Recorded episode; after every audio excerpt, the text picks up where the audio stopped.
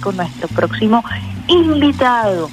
Un invitado que ha sido galardonado con el mejor café venezolano en el recién encuentro internacional de especialidades de café venezolano que se realizó aquí en nuestro país. Resultó ganador de este evento el café Mirandino, el café Habla Blue de la finca Las Planadas. Con nosotros a esta hora Eduardo Aristigueta. Buenos días, señor Eduardo. Buenos días, Mar. Muchas gracias por la invitación.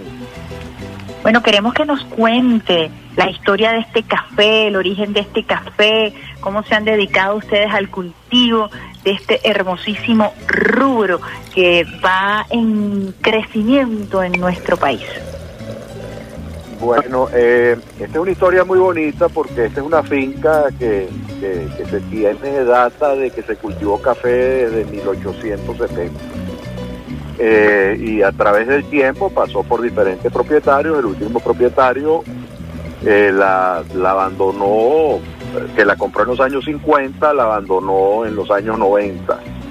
Y nosotros la adquirimos y hace 18 meses y rescatamos dos hectáreas de café que quedaban ahí de variedades muy nobles que son Borbón y, Caturra, que son variedades que no han sido modificadas genéticamente. Este, a través de un equipo de trabajo de 16 personas rescatamos esas dos hectáreas y bueno, la primera cosecha fue justamente el café ganador de, de esta competencia.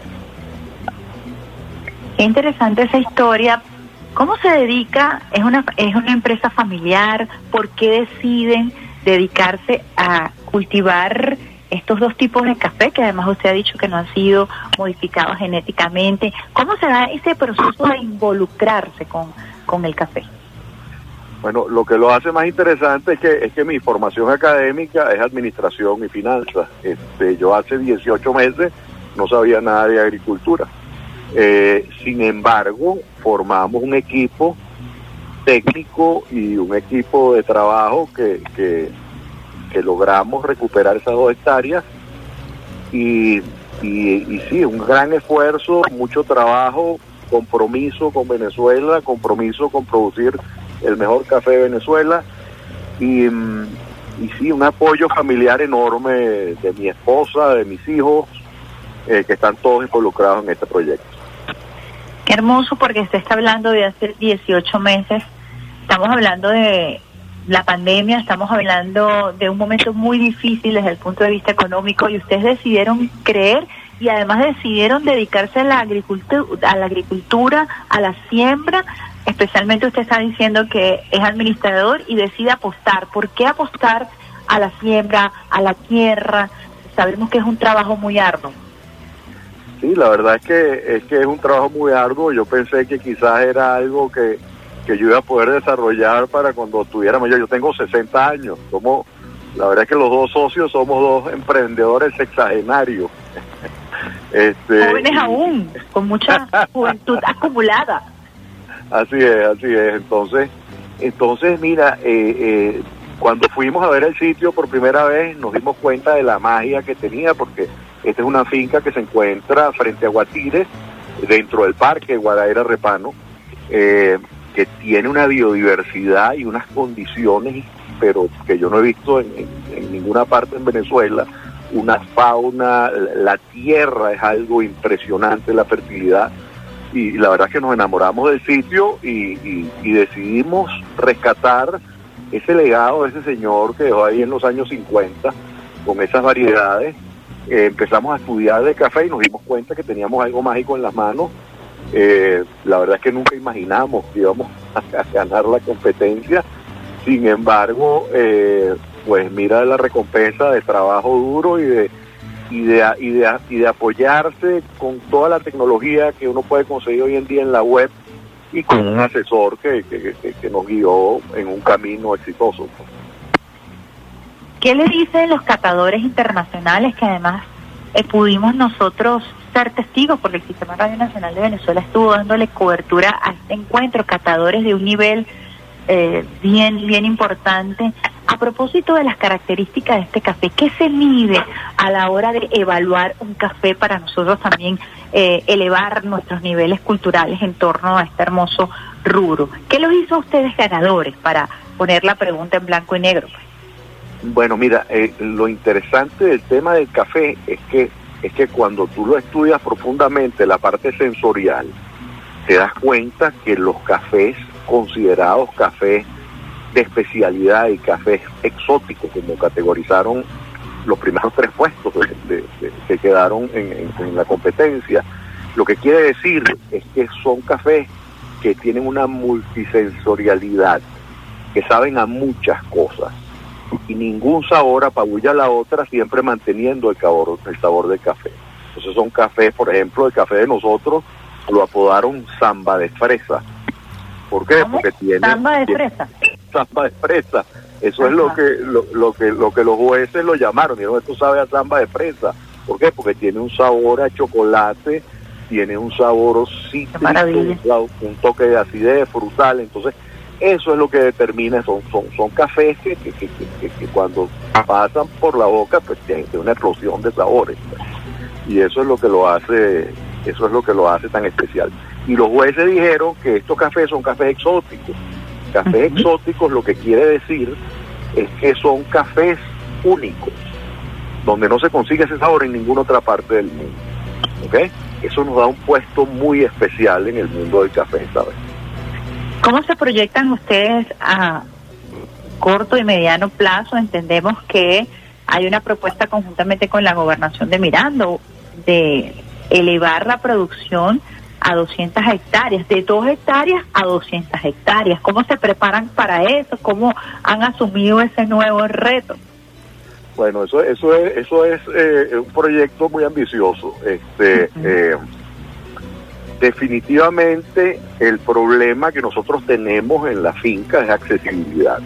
La accesibilidad nuestra es lo que nos restringe el crecimiento, porque es una carretera muy intrincada, una carretera de montaña, una hora 50 de carretera de montaña que no está pavimentada. pues Entonces no es fácil llegar al sitio, es bastante difícil y a medida que nosotros vayamos lidiando con el tema de la accesibilidad, pues iremos estamos en la posibilidad de incrementar la producción. Nosotros tenemos planes de, sin duda, llevar eh, eh, la, producción a lo mayor que podamos, siempre manteniendo la calidad, porque, porque eh, es importante en ese sentido mantener esa idea enfrente, ¿no? Pero si queremos crecer, pero crecer organizadamente, ¿sabes? Queremos hacerlo bien hecho. Y, la meta sí es, la meta es tener una cantidad de hectáreas importantes sembradas ahí. Nos restringe un poco estar dentro de un parque, lo cual tenemos que regirnos por una normativa ambiental que, es bien delicada y, nosotros somos ambientalistas, nosotros en ese, en ese sentido procesamos el café de una forma natural. ¿Sabes? Que, no es café lavado. ¿Cuál es el procedimiento? Yo le confieso eh, que soy apasionante del tema porque vengo de un abuelo campesino y desde pequeña él nos explicaba cuál era el proceso hermoso, laborioso de trabajar con, con el café.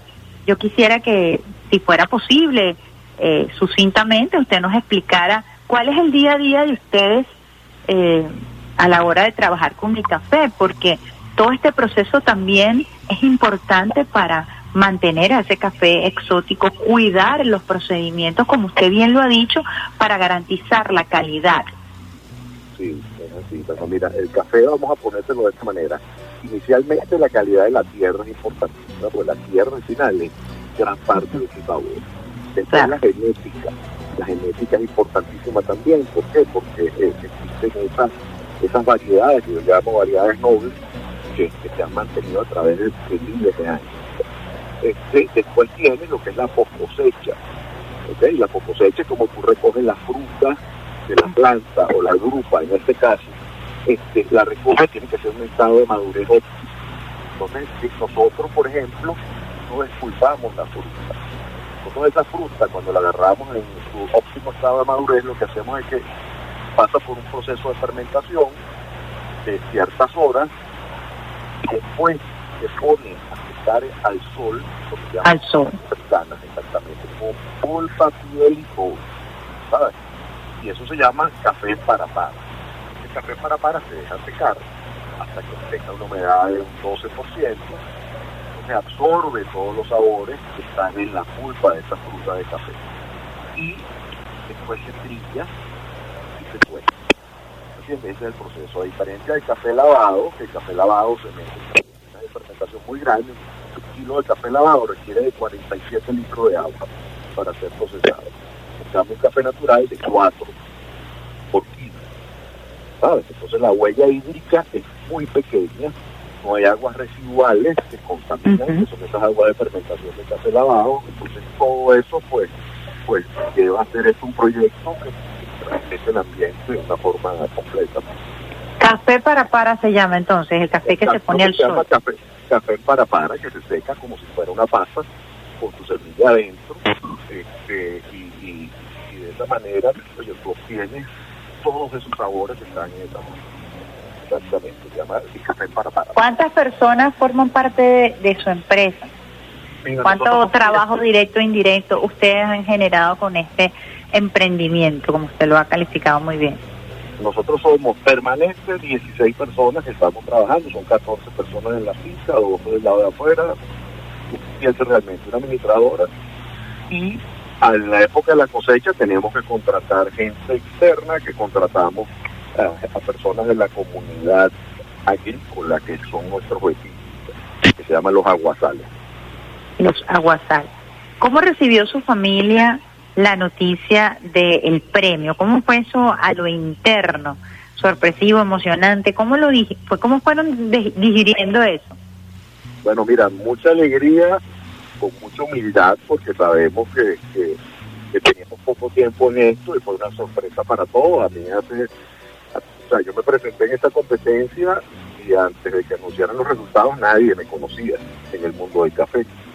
Eh, entonces, con mucha humildad, porque tuve la oportunidad de, conocer, o tuvimos la oportunidad toda la familia de conocer a esos caficultores que, están en sitios bien remotos en Venezuela, que, trabajan durísimo, ¿sabes? Que, son tercera, cuarta y hasta quinta generación de cafetaleros entonces, con, mucha humildad, con mucho respeto y con mucho, mucho orgullo, ¿sabes? de que nuestro trabajo de los frutos. Quisiera que compartiera con nosotros un mensaje. Eh, es muy bonito lo que usted dijo, un emprendimiento de personas de, las, de 60 años eh, y una familia que los acompaña. Eh, quisiera que le diera un mensaje a todas aquellas personas que tienen un sueño, tienen un proyecto y que a veces dudan de ponerlo en práctica porque se colocan limitaciones de edad, eh, incluso eh, de operatividad, ¿no?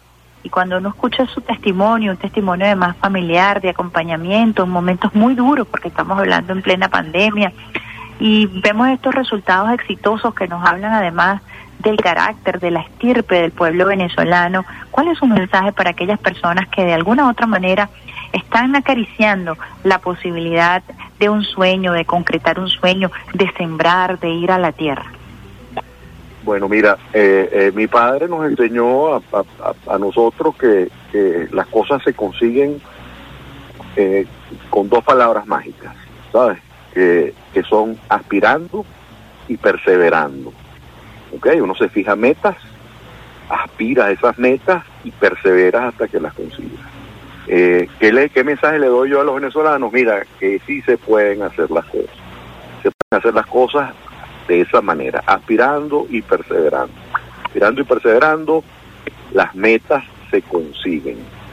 Sin duda alguna, tenemos un país maravilloso, con un potencial increíble. Ya nuevamente estamos en el mapa de cafés de calidad a nivel mundial.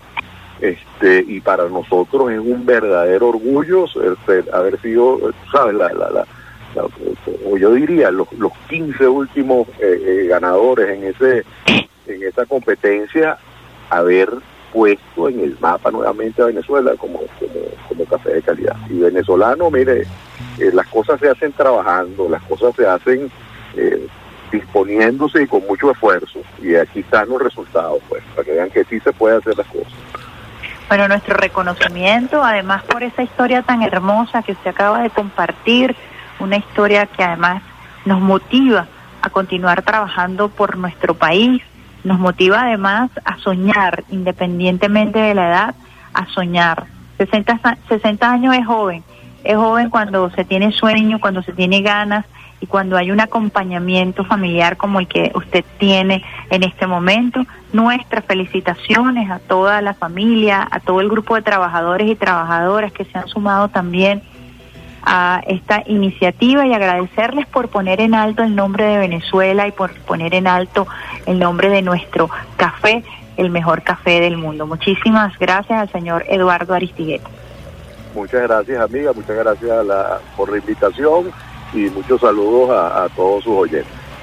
Muchísimas gracias. Estábamos conversando con Eduardo Aristigueta, quien eh, trabaja en la producción del conocido café Ávila Blue, que fue ganador en el encuentro internacional de café especial.